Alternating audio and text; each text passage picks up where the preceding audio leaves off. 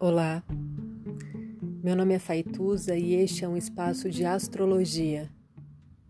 Eu trago aqui a leitura do céu do dia, horóscopos como linguagem, tradução, preparo para o que virá, crítica e alguma poesia.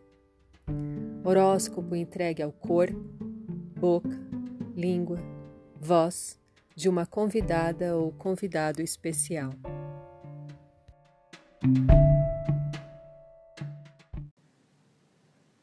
17 de junho de 2020.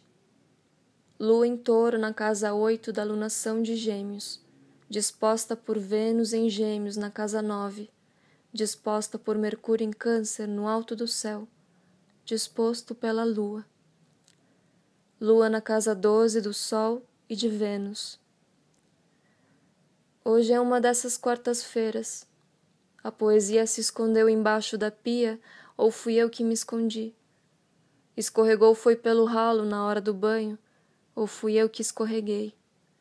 E quanto mais não a vejo, a poesia do dia, mais a desejo. Para aliviar a angústia, inspirar o tempo, me ensinar como ficar bem.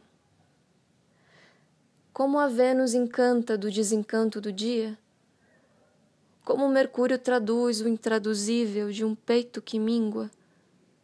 Como encontrar as palavras? Como me vincular através das telas. Filosofia íntima de perguntas poucas, mas suficientes. Quem sabe não nos sintonizamos pelo método da ressonância dos afetos?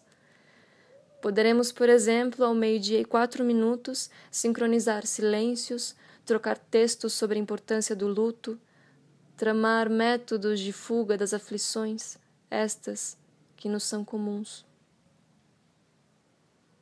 E caso a gente perca o rumo, podemos olhar para o céu. Sirius, a mais brilhante estrela, estará lá para nos guiar.